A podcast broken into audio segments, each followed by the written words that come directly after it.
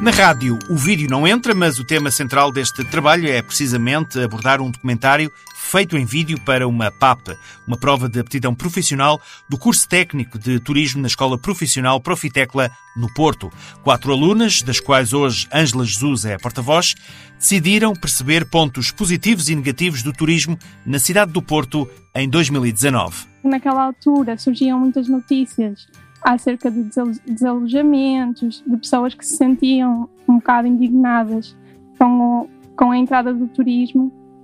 Nós decidimos analisar os impactos positivos e negativos, dando voz àqueles, àqueles que lidam com ele diariamente. Nasceu aí o Portos, Abraça a Tua Cidade, em formato de documentário. Nós podemos concluir que é importante, principalmente tendo em conta que estamos a viver num, num, mundo cada vez mais globalizado, onde encontramos as mesmas lojas e as mesmas coisas quase em qualquer parte do mundo, que é importante dar voz às pessoas que, que vivem e, e às comunidades locais através de um turismo comunitário que possa desenvolver o que é característico do Porto. O tema suscitou controvérsia e provocou debate sempre que o vídeo foi mostrado, quando esteve em diversos concursos escolares onde foi reconhecido. O curso estava assim concluído com uma boa dose prática. Deu-nos mais uh, capacidades de resolvermos problemas de uma forma mais rápida, de comunicar, de sair da, no da nossa zona de conforto, de procurar outras opções e acho que nos permitiu ter capacidades de desenvolver projetos para além daquilo que a escola faz, para além dos estudos. O apoio dos professores, afirma Ângela, foi fundamental.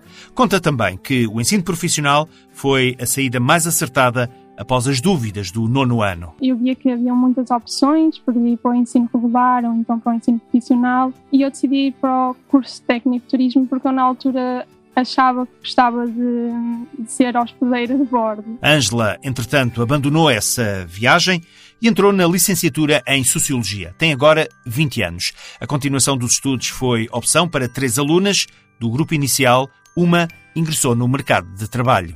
O Programa Operacional Capital Humano apoiou a qualificação de mais de 880 mil jovens e adultos através do Fundo Social Europeu com mais de 3.700 milhões de euros aprovados. Conheça a Mostra de Educação e Formação do POCH em www.e-volui.pt. Visite entidades formadoras e projetos desenvolvidos por formandos apoiados.